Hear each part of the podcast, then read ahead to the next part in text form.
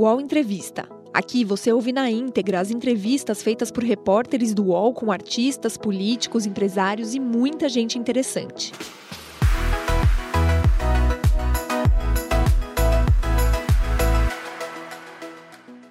Olá, bom dia. Agora são 10 horas e 2 minutos. Seja muito bem-vinda, seja muito bem-vindo ao UOL Entrevista.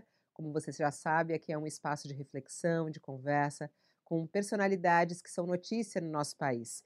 E ele é notícia no nosso país quando se fala em pessoas em situação de rua, e é o nosso entrevistado de hoje.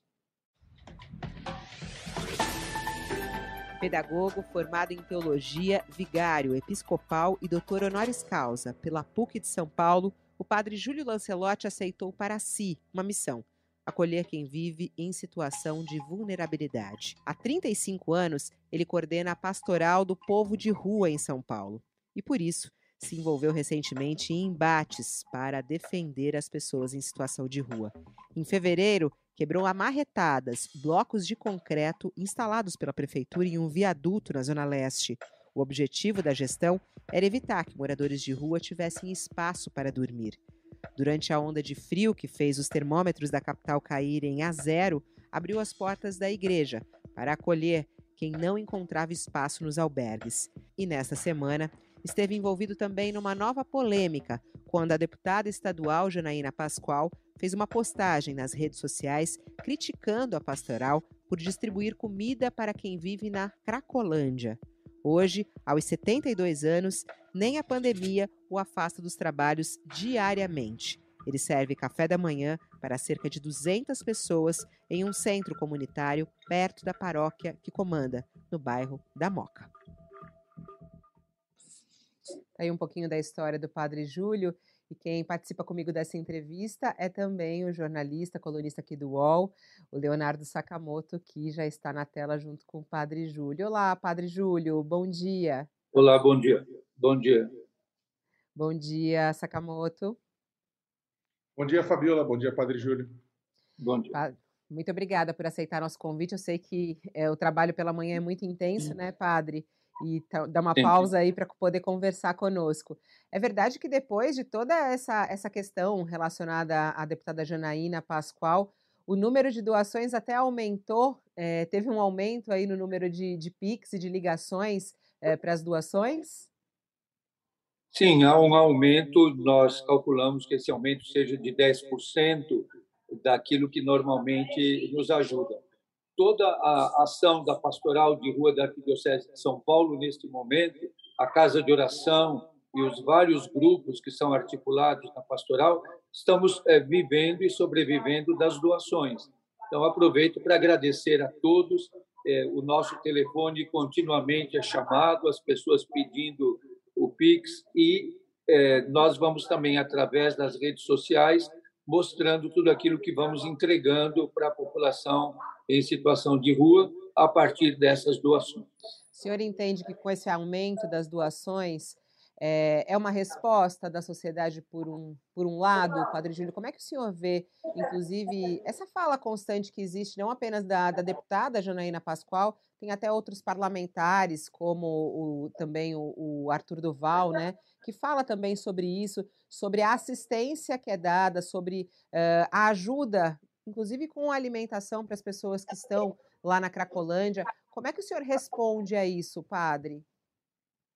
Olha, eu acredito que está muito forte, na, arraigado na consciência do nosso povo, que não se nega um prato de comida para ninguém. E nós temos muito claro de que é, o alimento que nós levamos é um instrumento, nosso, não é nosso objetivo maior. Nós não somos distribuidores de comida. O alimento que nós partilhamos, seja na Cracolândia, seja aqui no café da manhã, em tantos lugares da cidade, como no Jardim Rincão, é, na Praça Princesa Isabel, na própria Casa de Oração, é um instrumento de aproximação. É um instrumento, é, é um instrumento de aproximação não é o final, não é o objetivo final, mas um jeito de estar presente e de dizer, manifestar para a pessoa, não só com palavras.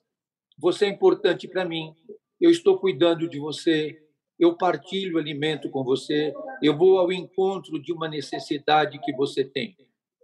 Nem sempre até eles Pode, nem pode sempre seguir, nem sempre eles aceitam até a comida que a gente leva. Alguns já não querem comer mais. Ontem, por exemplo, estavam muito sedentos. E uma das coisas que até alguns grupos têm feito é o mapa de como conseguir água potável a população de rua tem muita dificuldade de conseguir água potável. Então, são questões é, que eu diria que humanitárias. Não é com o objetivo de legitimar o tráfico, de ajudar o crime.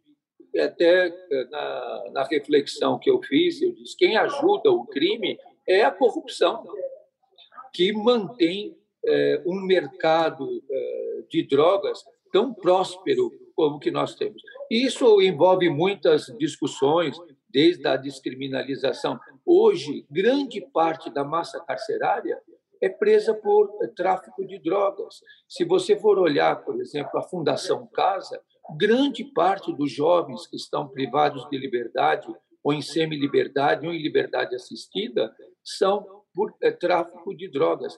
Isso virou hoje um, um fenômeno que precisa ser é, enfrentado a partir de posições lúcidas, claras, modernas e é, possibilidades que não descartem nunca a desumanização. Nunca será pela punição, sempre será por encontrar novas maneiras de ser, de existir e de viver na comunidade na sociedade. Júlio, é, o, o, a deputada Janina Pascoal, naquela reflexão que ela fez na, nas redes sociais, ela disse que a distribuição de alimentos na Cracolândia só ajuda o crime. E aí, até com uma das respostas que você deu, foi de que doar alimentos não incentiva ninguém, porque ninguém vai até a Cracolândia em busca de um marmitex, né? E aí eu queria que, na verdade, entender o seguinte, porque esse discurso, como acho que como a Fabiola mesmo colocou, esse discurso da deputada, ele é um discurso simples, um discurso fácil, que acaba, na verdade, pegando fogo, acaba viralizando. Tem muita gente que defendeu você nas redes sociais, uma, uma defesa muito grande da ação é, nas redes sociais, mas também houve muita gente nas redes que é, falou: não, tá certo, dar comida para esse pessoal vai incentivar eles a permanecer na Cracolândia. Dada a sua experiência de décadas junto à população em situação de rua, o que faz com que alguém permaneça na Cracolândia, por exemplo? Então, é, a gente quase que então pensa o contrário. Não vamos dar comida para eles, porque assim todos vão sair da Cracolândia. Olha que jeito fácil de, de acabar com a Cracolândia. Vamos cercá-los e deixá-los com fome se eles não morrerem de fome, eles vão sair de lá. Então, é, a solução é tão simples, é só não alimentá-los mais que eles sairão de lá. Uma coisa, Sakamoto, não é só na Cracolândia que se usa crack, lá não se usa só o crack, se usa muitas drogas. Se usa também em condomínios, se usa em todos os meios. Você deve conhecer pessoas que são dependentes químicos. Todos nós conhecemos e sabemos que a questão dessas pessoas não é um, um alimento. A questão dessas pessoas é um alimento existencial, é um alimento de vida. Qual é o sentido da vida dessas pessoas? Por que, que eles desembocaram numa situação tão difícil?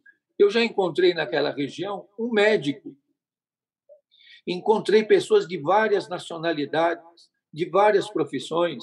Eu lembro de uma enfermeira instrumentista que eu encontrei ali, de um médico anestesista, de um outro cardiologista, encontrei lá um médico italiano, encontrei lá pessoas que eu nunca tinha visto da Tanzânia, que estavam com passaporte da Holanda. E quando eu pedi que alguém ajudasse para conversar em inglês com eles, veio um jovem é, loirinho da, da África do Sul. Então, é, aquilo é um grupo bastante heterogêneo e as motivações como até o doutor Arthur Guerra coloca, tem que ser um tratamento singular. Cada pessoa tem dentro de si a possibilidade, a resposta ou a negação da resposta. Respostas massivas, violentas, truculentas e movidas pelo ódio, pela raiva, não resolvem. Então, não vamos alimentá-los, porque conforme eles não vão usar mais drogas. Você sabe, Sakamoto, quando a pessoa está até bem alimentada, ela tem mais intolerância à droga. É até o contrário. E em determinados alimentos, nós temos estudado muito isso, que determinados alimentos causam uma aversão ao uso de drogas. Não é uma alimentação pela alimentação, é uma alimentação até para que essas pessoas fiquem vivas, para que elas possam mudar a, a forma eh, de viver. Então, existe lá questões estruturais, políticas, econômicas, questão do mercado imobiliário, a questão da corrupção, que é muito forte e que mantém aquilo, como o, o, a, o mercado de drogas eh, no mundo inteiro. Mas existem questões existenciais de cada pessoa, questões que estão ligadas ao emocional, ao psicológico e questões que já não se muda mais as, algumas pessoas têm lesões muito profundas. Se você for ver aquela pessoa, você tem que ver a questão neurológica dela. Eles têm outras patologias. Há pessoas muito deficientes físicos. Então, aquilo exigiria um cuidado muito grande, que não é uma coisa tão simples. Ah, eles estão lá por causa de um marmitex. Alguém até disse: ah, mas eles têm café da manhã, almoço, café da manhã, uhum. almoço e jantar e ganhe cobertor. Então, eu digo, e isso fez, é o decisivo que essas pessoas permaneçam lá? Não é isso o decisivo. Ontem eu vi Sakamoto, com o sol que estava à tarde, a sede daquelas pessoas e a dificuldade que nós também estávamos naquele momento, depois conseguimos água potável. Então, existe uma questão humanitária uma questão humana. Existem coisas que não cabem a mim. Não sou eu que vou fazer a investigação do tráfico. Não sou eu que tenho que combater os traficantes. Para isso existem, na sociedade como ela é organizada, instâncias específicas para fazer isso. Quantos governos você já ouviu falar que a Cracolândia acabou? Eu acompanho há muitos anos. Já fiquei ali na linha de tiro da Polícia Militar, quando houve aquela intervenção mais forte no governo até do Dr. Geraldo Alckmin, é, há várias ações que ocorreram nas várias administrações. Todos os governadores, todos os prefeitos anunciaram solenemente: a Cracolândia acabou. E não acabou. Por quê? É por causa do Marmitex? É o Marmitex que faz a Cracolândia durar 25 anos? é o que garante o lucro dos traficantes, é o que garante a, a, a permanência de milhares de pessoas. Só a Missão Belém já tirou mais. É, nesse momento, na Missão Belém, estão duas mil pessoas. O pastor Rica, da Igreja Bola de Neve, tem centenas de pessoas que estão hoje no movimento da Igreja Bola de Neve. A Cristolândia da Igreja Batista tem dezenas de pessoas, centenas. Assim também no, na Fraternidade Caminho, na Aí, Aliança é, de Misericórdia. Desculpa te, interromper, desculpa te interromper, mas acho que isso é uma coisa interessante que você está citando. o, o, trabalho de acolhimento e de atendimento, tanto a, a, fome quanto as outras necessidades da população em situação de rua, ela é desenvolvida, bem, você é da Igreja Católica, mas também é, por, outras, por outras religiões, por religiões evangélicas, é, tudo. Sim. É, é, existe, uma, ou seja, a questão ela é, ela, é, ela é atacada de uma forma global por diversas religiões, né? É, existe, portanto, uma, digamos, uma espécie de contradição quem fala em nome de Deus e busca é, remover essas pessoas da, desses espaços? O que mais é, nós vemos é de que há pessoas que, com movimentação religiosa, como a Igreja Bola de Neve, a Igreja Batista com a Cristolândia, a Igreja Católica, mas há também muitos grupos não religiosos. Há grupos até formados por ateus, por agnósticos. O que mais importante é ser humano. Falar em nome de Deus não garante humanização. O que garante a humanização é falar em nome da pessoa, falar sobre a, a, o direito da vi, vida. É isso que explicita Deus. Deus não se explicita num discurso religioso. Deus se explicita num discurso humanitário e humanista. Isso é a mensagem que Jesus Cristo trouxe para nós. ele é o Deus que se torna humano para carregar as dores humanas e para humanizar a vida. Então, uma coisa, Sakamoto, que é muito importante: você pode falar em nome de Deus e ser extremamente desumano. Falar em nome de Deus não é garantia de humanização. A garantia de humanização é humanizar a vida daqueles que estão crucificados, daqueles que estão descartados, daqueles que estão abandonados. O próprio evangelho cristão, das várias igrejas cristãs, é, Jesus nunca vai perguntar, isso está no capítulo 25 de São Mateus, você era de qual igreja? Ele vai perguntar, eu estava com fome você me deu de comer? Ele não vai perguntar, você falava no meu nome? Ele vai perguntar, eu estava com sede, você me deu de beber? Isso é o que está no capítulo 25 de São Mateus. Então, o discurso sobre Deus não é garantia de nada. Eu ser padre não é garantia de nada. Eu ser ateu ou ser evangélico não é garantia de nada. O importante é eu ser humanizador e ter a humano, né? humanização né? da vida como ponto principal. Muito legal essa reflexão. O padre, eu queria só voltar à questão da Cracolândia, porque, por um lado, é, esse, esse embate é, da, da Janaína traz de novo essa questão. A, a Cracolândia até estava esquecida nos debates dos últimos tempos, né? E o senhor até mesmo falou, está lá dando comida para quem está com fome, água para quem está com sede. e o senhor falou sobre acabar com a Cracolândia, que é um discurso fácil dos políticos, vamos acabar com a Cracolândia, estamos acabando com a Cracolândia. O senhor acha que é possível realmente acabar com a, com a, com a Cracolândia?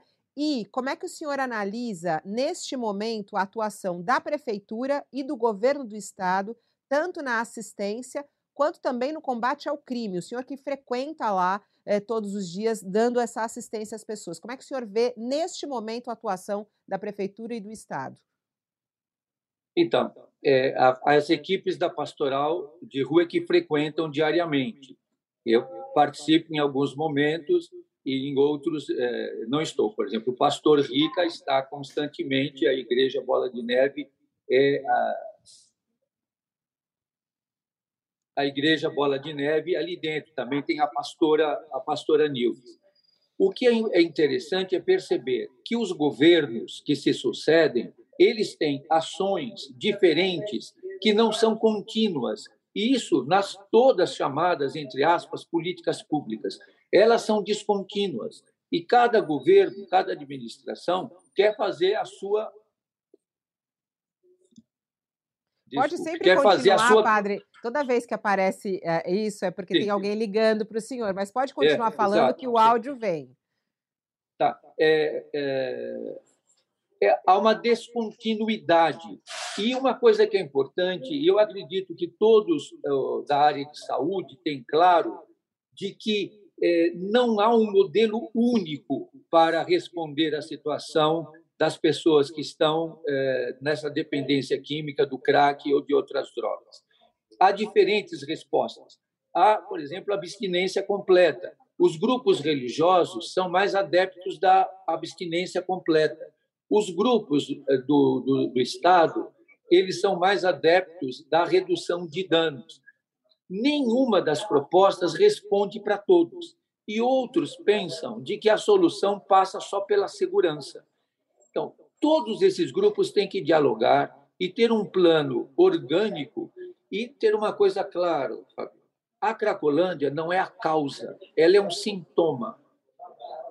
Nós muitas vezes lidamos com é, fenômenos como esse como se eles fossem a causa e não a consequência.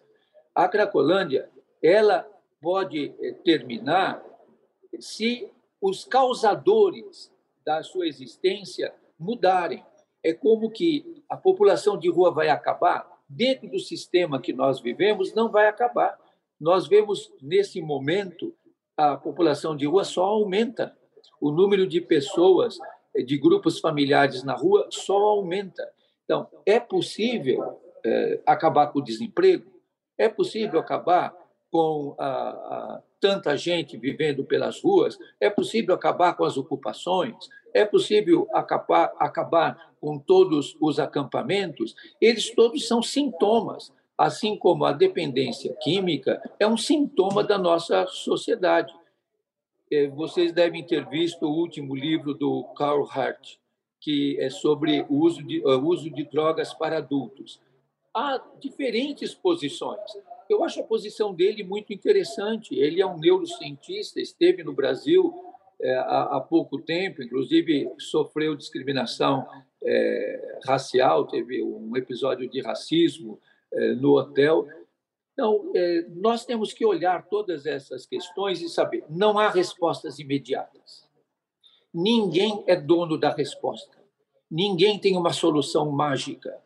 Todos nós temos que perceber que é preciso um processo complexo para é, resolver questões que são candentes da moradia, da saúde mental. São pessoas que estão, muitos deles, em sofrimento mental. Sabe, Sakamoto, Fabio, eu faço um exercício muito grande lá de captar o olhar daquelas pessoas. Até uma vez um grupo grande de jovens veio e disse assim: "Ah, nós queremos te acompanhar lá".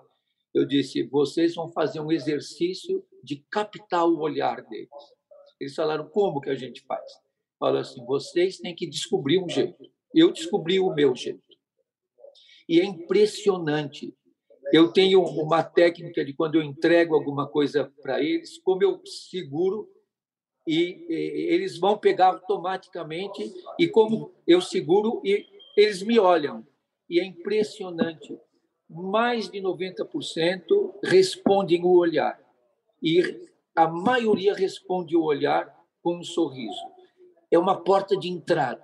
Você tem que encontrar uma porta de entrada o alimento é uma necessidade objetiva, a água é uma necessidade objetiva, mas ela pode ser uma cunha, pode ser uma porta de entrada. Você tem que entrar no mundo dele. Essas pessoas também têm afetos, têm dores, têm erros e acertos. É, um dia eu disse para Dom Odilo, nosso cardeal arcebispo, que me acompanhou numa noite é, visitando aquelas pessoas, ele até se surpreendeu quando eu disse para ele: esse povo da Cracolândia é místico. Você precisa ver a relação deles com as diferentes formas de, de religião e de fé. Então, é, impressiona isso. Nós temos que não combatê-los. Por isso, eu disse uma frase no domingo e alguém acabou fazendo até um post disso. O nosso desafio não é mudar o irmão. O nosso desafio é amar o irmão ele vai mudar não pela imposição, mas pelo amor. Agora, isso é muito trabalhoso. Eu é, postei ontem, alguém me mandou um post de uma frase do Carl Rogers. Eu tive um momento muito feliz na minha vida quando conheci pessoalmente o grande Carl Rogers. E ele diz é, sobre amar a pessoa, e isso é profundamente humanizador.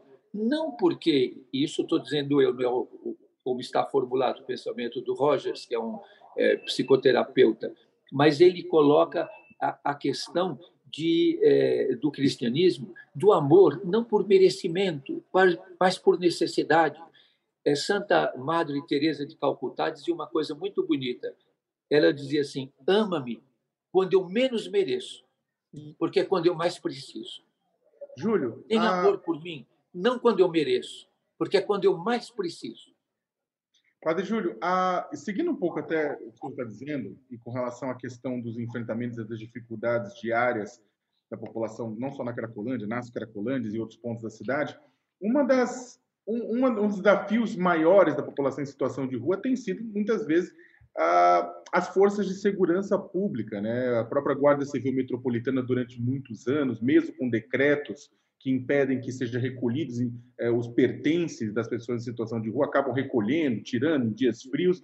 E agora, recentemente, aconteceu uma coisa é, meio surpreendente: o prefeito Ricardo Nunes liberou 400 mil reais para que a Guarda Civil Metropolitana comprasse 20 fuzis e 10 carabinas, né? Exatamente a Guarda Civil, que acaba tendo um contato até maior com a população em situação de rua. Como é que o senhor viu esse, essa compra e como é que o senhor vê a relação dessa da Força de Segurança Municipal com a população em situação de rua? Então, nesses dias, e quando houve o primeiro impedimento de entrar para uh, partilhar o alimento, foi com a Polícia Militar. e depois eh, com a Guarda Civil Metropolitana. Ontem eles tentaram parar, mas quando eles me viram, autorizaram entrar, mas depois fizeram mil artimanhas para que a gente saísse e para dificultar. Eu conversei uma ocasião com o comandante da Guarda Civil e da Segurança Municipal de que aquelas pessoas, eh, os guardas, eles também ficam cansados. Você imagine, diariamente, você está nesse enfrentamento e a população que está lá tem uma visão da guarda. E a guarda tem uma visão deles. Há alguns que são muito humanos, mas há alguns que são extremamente rígidos e severos e usam um discurso moralista. E aí a sua ação acaba sendo truculenta. Mesmo das forças do Estado, como a, a Polícia Militar, acabam é, tendo um desgaste muito grande, porque eles são treinados para o embate eles são treinados para o confronto, para o conflito. Há exceções, há pessoas que são bastante humanizadas. Então, eu sempre digo: antes de você ser um bom guarda civil metropolitano e antes de você ser um bom policial militar, você tem que ser uma boa pessoa. E uma pessoa que esteja de bem com você mesmo, que não tenha uma visão negativa do outro, que sabe que o outro tem problemas, que o outro tem dificuldades e que está numa situação de extremíssima vulnerabilidade. Em relação a essa compra dos fuzis e das carabinas, eu liguei para o prefeito Ricardo Nunes e disse para ele, prefeito, realmente, uma guarda que se chama civil, o nome é civil, ter fuzis.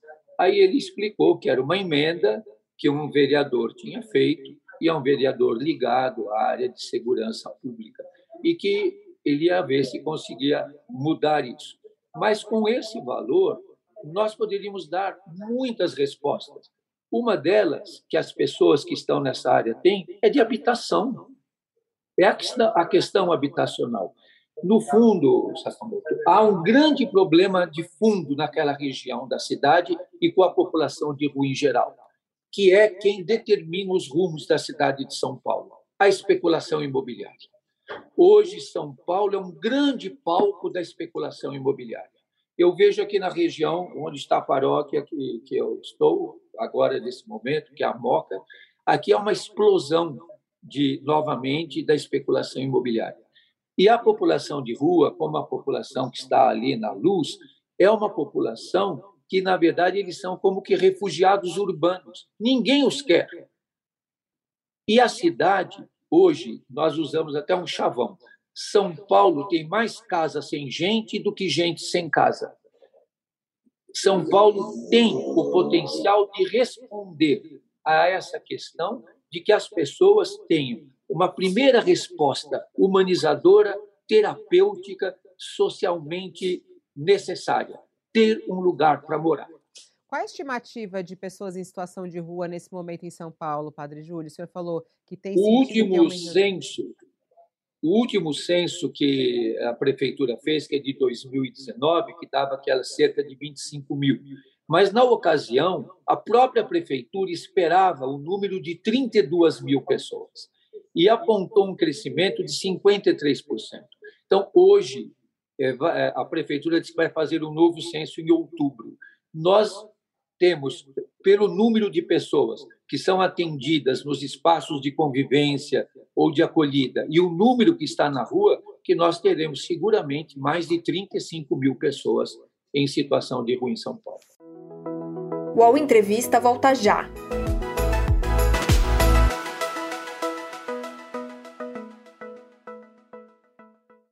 Oi, eu sou o Edgar Piccoli e trago boas notícias.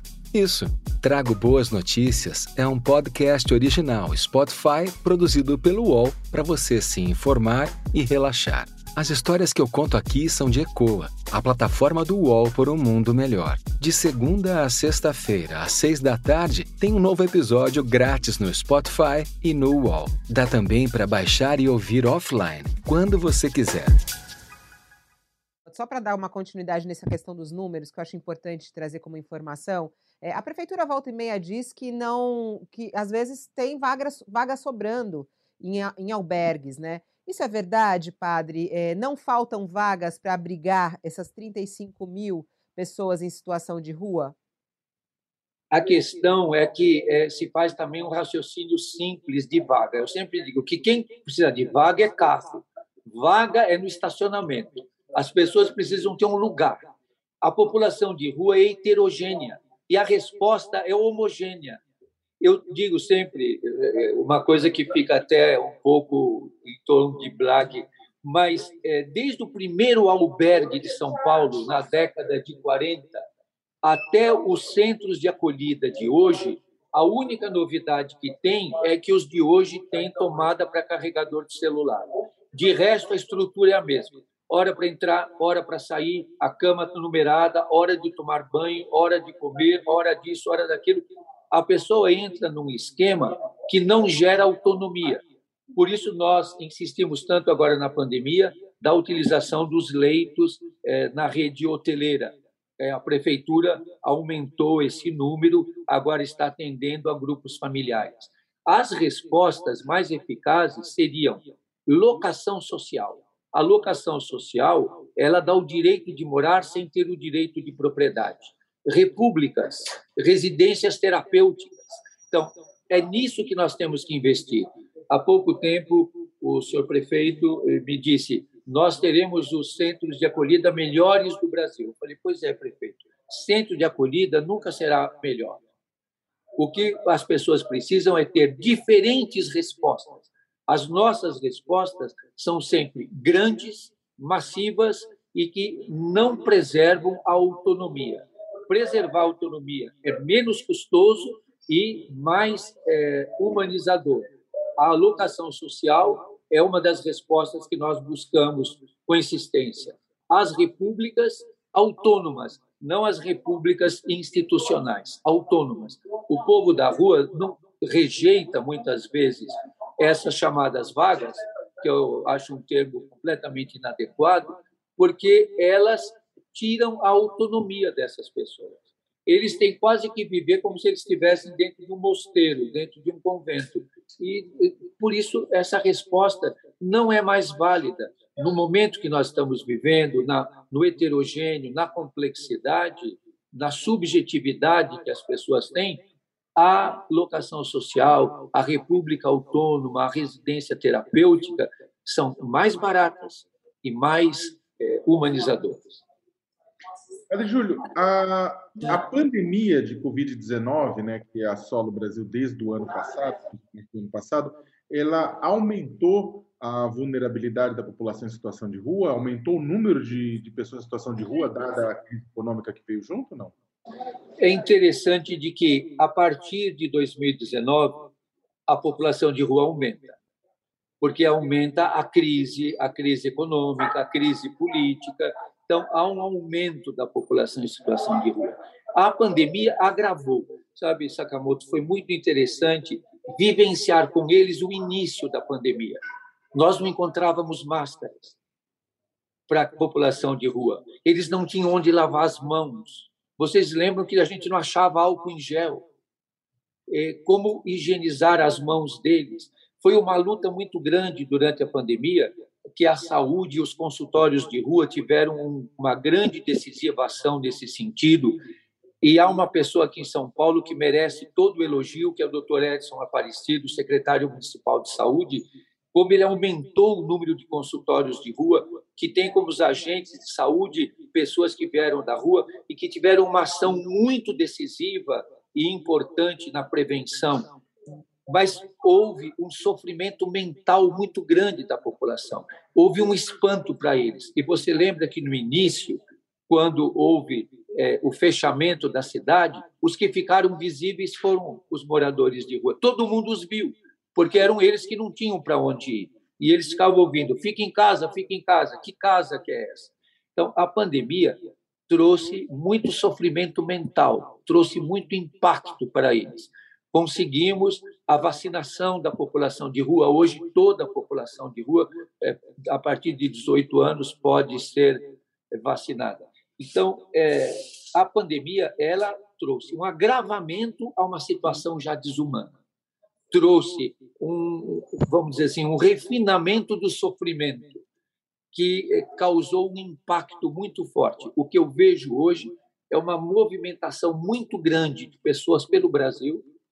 É, todos os dias eu vejo muitos jovens que estão chegando na rua e acabei de falar agora há pouco com o coordenador do centro do Fundo eh, Estadual de Solidariedade de que nós não conseguimos garantir e é uma coisa polêmica o direito das pessoas que vieram de outras cidades e de outros estados poderem voltar para os seus grupos familiares.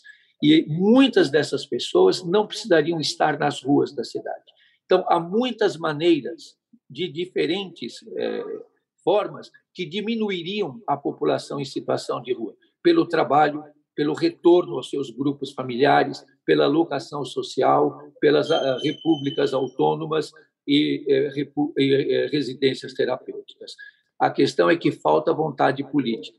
Você sabe que aquela estação que está na Praça da Sé, que é uma entidade que está cuidando, não sei se você já visitou, se a Fabiola visitou, lá eles podem lavar as roupas, tem as máquinas de lavar roupas, as máquinas de secar roupas, mas ficou um custo muito caro. A prefeitura hoje está discutindo, vai mudar aquilo de lugar. A cidade tem que ter indicadores de humanização. Uhum. Isso é muito importante quais são os indicadores de humanização da cidade de São Paulo. O padre, tem alguma cidade brasileira é, que seja exemplo é, no atendimento e no acolhimento às pessoas em situação de rua? É, que é justamente isso. O senhor está falando aí de vários caminhos, né? E que há muito tempo o senhor fala isso. Eu entrevisto há tantos anos e já ouvi tantas vezes. E a gente não vê. É, vem governo, aí a gente tem aquelas conversas ele, da, das eleições, eles prometem, prometem e não colocam em prática. Tem alguma cidade hoje que é exemplo nesse acolhimento? Qual seria uma boa inspiração para São Paulo? Olha, é, Lisboa diminuiu a população de rua em 50% com locação social. Também no Canadá. Agora, de cidades brasileiras, existem algumas que deram respostas. Não todas as respostas, mas há diferentes respostas, como Fortaleza deu algumas respostas, como Belo Horizonte deu algumas respostas, como Florianópolis. Mas hoje, o aumento da população de rua, como consequência da crise política, econômica, social que nós vivemos, está trazendo um realmente embate em todas as grandes cidades brasileiras e as de médio porte também, porque é uma população que aumenta muito e aumentando muito causa é, problema. É, o ex-presidente Lula estabeleceu um decreto onde ele colocou uma política nacional para a população em situação de rua. Só que os municípios, os estados, não seguem essa política nacional uh, que foi estabelecida em decreto. Inclusive, agora há poucos dias eu recebi a visita do senador Randolph, e uma das coisas que nós pedimos é de que esse decreto seja transformado num projeto de lei para que seja lei, porque como decreto ele é frágil, ele pode ser revogado é, a qualquer momento. Mas nesse, é, nessa política nacional, que teve extinto o Conselho Intersetorial da População de Rua, quando este governo federal extinguiu os vários conselhos, extinguiu também. Então, há várias práticas que são positivas, mas não há nenhuma cidade que a gente poderia dizer, olha, essa cidade aqui é um modelo. Por quê? a população de rua do Rio de Janeiro tem um perfil diferente da população de rua de São Paulo. A população de rua de Fortaleza, ela tem um perfil diferente. E dentro de cada cidade, a população em situação de rua é muito heterogênea e precisa ter diferentes respostas para atingir diferentes grupos. Fabíola, um grupo que aumenta muito em São Paulo é o grupo LGBTQIA+ o número de mulheres trans na rua tem um aumento impressionante. Nós temos as duas casas Renascer, é possível que surja uma outra casa, mas aí são casas para mulheres trans, mas elas têm que estar sozinhas. As mulheres trans que têm companheiro não têm para onde ir. E agora a prefeitura vai abrir uma casa para homens trans que estão também em situação de rua. Mas se esse homem trans tem uma companheira, também não tem onde ir não tem lugar. Por isso que a locação social pode receber o casal que, que é composto por uma mulher trans, e se é com homem, é um casal hétero, que poderia estar numa, numa locação social, numa, numa república.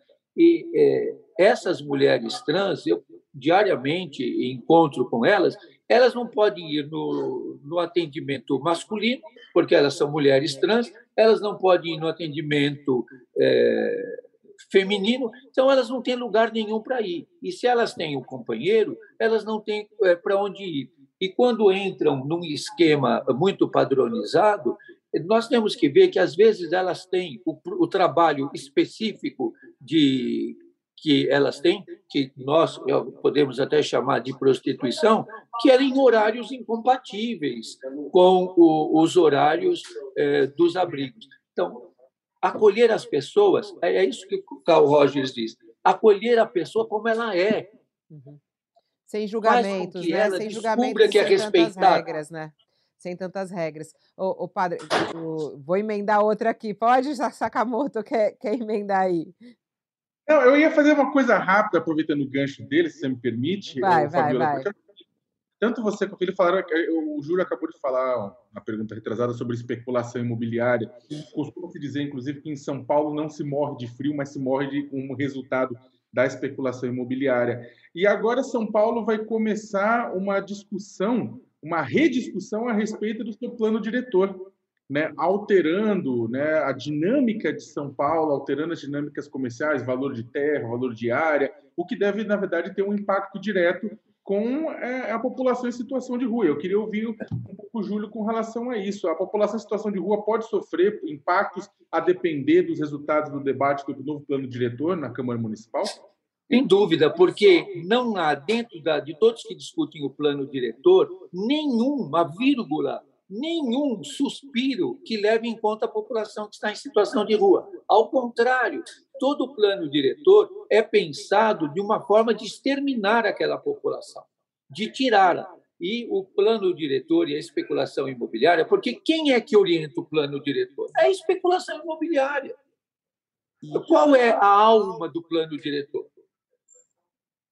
É a especulação imobiliária. Vai construir com tantos andares perto do metrô, a valorização porque está perto do metrô. Você vê hoje a, a, a, o mercado imobiliário descobriu os apartamentos, não sei se eu falo o nome certo, mas é, para um público single, que é para grupos solteiros. Aqui perto estão fazendo centenas de apartamentos de 25 metros quadrados. É, não se pensa e para a população em situação de rua ou para a população extremamente vulnerada. Vocês viram que aqui na Moca está tendo uma reação muito grande. Até eu falei com o prefeito regional aqui, que é muito bom, o Rubens, é, de que numa área que é a horta, que foi uma horta que, inclusive, a população de rua produzia, era uma horta orgânica, depois nos tiraram, chama lá agora Praça das Flores, que lá seriam construídos é, é construída moradia popular. Qual é a rejeição? Não queremos moradia popular aqui. Uhum.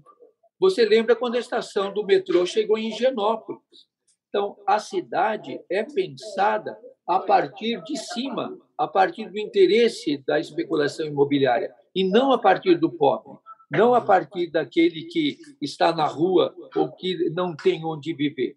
Eu gostaria realmente de ver no plano diretor como se vai pensar é, múltiplos espaços e múltiplo uso para pessoas que estão em situação de rua.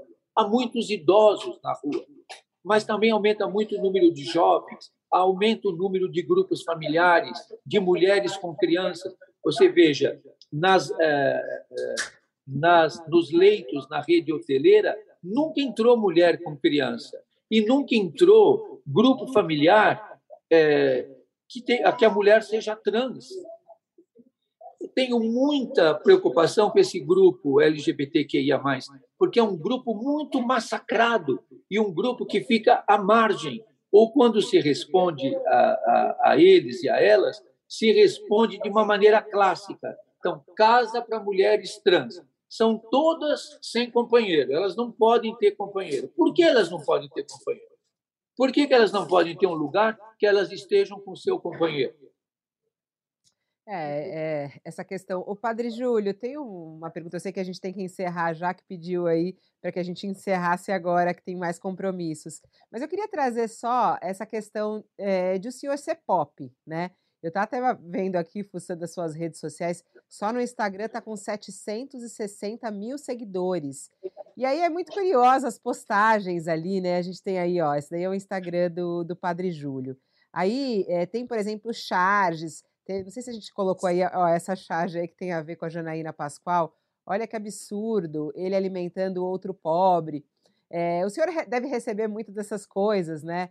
Porque recebe esse carinho também dos ilustradores e tudo mais.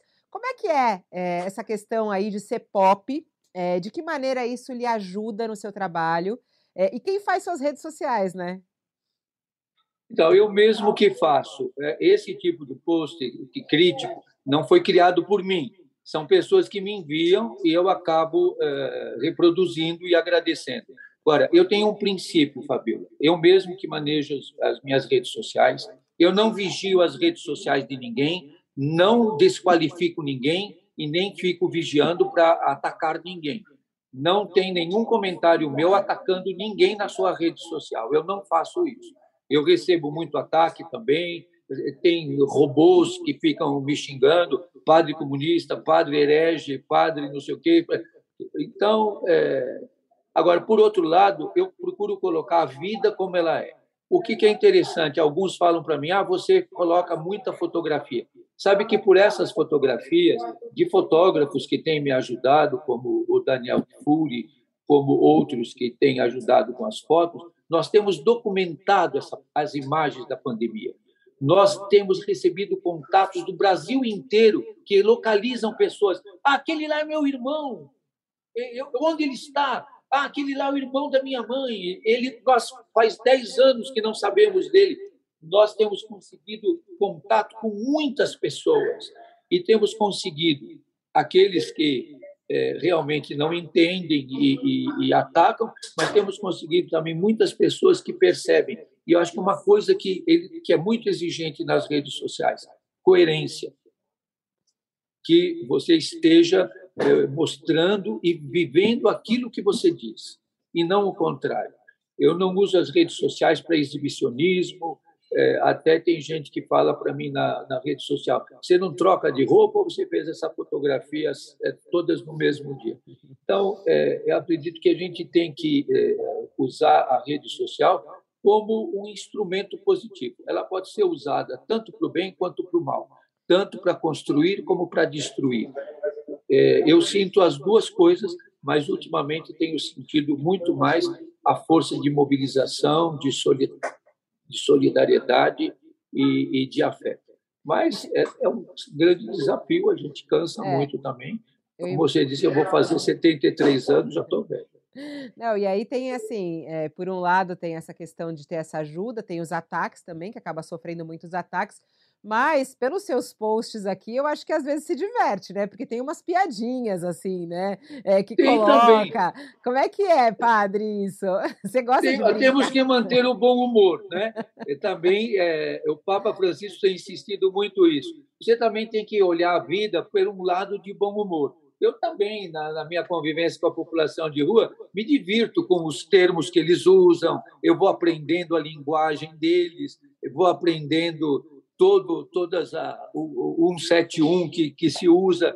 E uma coisa, eu, eu não gostaria de eh, deixar de dizer isso. A população de rua, eles não são nem anjos nem demônios, eles são pessoas. E eles também reproduzem o pensamento dominante. E muitas vezes o grande conflito nosso é de que também, muitas vezes o irmão de rua também quer acumular. Muitas vezes o irmão de rua também quer explorar, muitas vezes ele quer tirar vantagem em tudo, porque é, a cultura dominante também entra neles. Então, é um processo educativo, pedagógico difícil e também na convivência conflitivo. Muita gente diz: ah, você é, tem a imagem, ah, o Padre Júlio faz tudo o que eles querem. Não, eu tenho que pôr limites, eu também tenho que dizer não, eu também faço uh, confronto, uh, situações com eles, e chama atenção que nas mínimas coisas, até as maiores, como é que nós vamos construindo uma educação libertadora. Por isso, é, muita gente me cobra quando eu cito a Simone de Beauvoir. A Simone de Beauvoir diz: nós não, os opressores não teriam tanto poder se não tivessem tantos cúmplices entre os oprimidos. E como diz o Paulo Freire, se você não tem uma educação libertadora, o oprimido quer ser um opressor. Então, a gente tem que entrar nesse desafio também para que o irmão de rua, a pessoa que está em situação de rua, veja o outro irmão de rua como um ser humano também, como um irmão, como uma pessoa e não como um rival ou alguém a explorar e a combater. Então é uma luta grande, é uma luta grande. A gente apanha muito, também se alegra muito, se diverte, encontra caminhos e eles ficam muito felizes quando às vezes estão cozinhando na rua e eu vou lá atiçar o fogo também um pouquinho com eles partilhar a vida deles e tentar ver o mundo a partir da rua e não a partir da cobertura. Aliás, eu não em cobertura mesmo, mas eu nunca vou querer ver o mundo a partir de cima. Quero ver o mundo sempre a partir de baixo. Muito bacana, porque esse seu jeito nas redes também tem atraído muitos jovens, né, que hoje em dia fazem também a sua defesa pelas redes sociais, isso tem sido é, muito comum. É, é impressionante ia... o número de jovens que, que, que acompanham o número de pessoas que acompanham e também uma coisa que me chama muita atenção, Fabiola Sakamoto, é a quantidade de jovens espalhados pelo Brasil é, que se é, é, descobrem a sua identidade de gênero e são perseguidos na igreja, nos grupos familiares, são expulsos. Então, muitos pedem socorro. E é impressionante, Fabiola, uma das coisas que tem me chamado muita atenção, a quantidade de mulheres que estão é, assumindo a sua identidade de gênero e que estão extremamente maltratadas, perseguidas, é, oprimidas de uma maneira muito cruel. Então, o meu foco é a partir da população de rua, mas vendo toda a questão humana tão dramática que nós vamos Agora, vivendo nesse momento. Agora, é que o senhor tocou num assunto super delicado, e é isso a, a, igreja tem responsabilidade, né, Padre Júlio, pelo discurso que vem também em relação a isso, né? É, quando a gente a gente está jogando para a sociedade, mas tem lá também a religião como um foco e um início desse preconceito Sim. todo que é disseminado na sociedade, né? Porque a, a religião ela faz parte do, do, do conjunto da cultura. E a gente não pode imaginar que essa cultura, e o Papa Francisco tem insistido muito nisso, nós temos, e desde o Concílio Vaticano II, acompanhar o mundo, acompanhar a transformação das pessoas. Nós não podemos querer pôr as pessoas numa camisa de força, mas nós temos que libertar as pessoas para que elas aflorem a humanidade eh, que elas têm. Então, eh, todos nós e as igrejas têm responsabilidade nisso também. Por isso que eu disse: não adianta falar em nome de Deus e ser desumano. Não adianta falar em nome de Deus e ser homofóbico. Não adianta falar em nome de Deus e ser transfóbico. Não adianta falar em nome de Deus e ser racista. Não adianta falar em nome de Deus e massacrar os povos indígenas. Não adianta falar Deus acima de tudo e colocar as pessoas abaixo do nada. É isso. Padre Júlio, agradeço imensamente a sua atenção é, de falar conosco aqui ao vivo no UOL. É, bom trabalho e até uma próxima. Obrigado, um abraço para você. E Leonardo Sakamoto, que daqui a pouquinho está comigo também no All News, né, Sakamoto? Não vai esquecer do nosso encontro, hein? Isso nunca não, Fabiola. Mas eu também quero agradecer bastante o Padre Júlio, né, pela conversa e um, um abraço a todos e todas. É isso. Bom, a gente vai encerrando mais um UOL Entrevista. E lembrando que a gente tem uma reportagem muito bacana que está também no UOL, é, nesse final de semana, o repórter Lucas, que passou um dia com o padre Júlio nessa atuação lá na Cracolândia, uh, o, o, repórter Lucas Borges Teixeira. Tem uma reportagem lá trazendo os detalhes de como é que é esse trabalho nessa região da Cracolândia, essa distribuição de comida e de água, como ele disse que as pessoas estavam com muita sede. Muito obrigada pela sua companhia até aqui. Eu volto em instantes. Ao meio-dia estou de volta com o All News, com muitas notícias, tudo que aconteceu em Brasília e as repercussões políticas do desfile militar na porta lá do Palácio. Até daqui a pouquinho.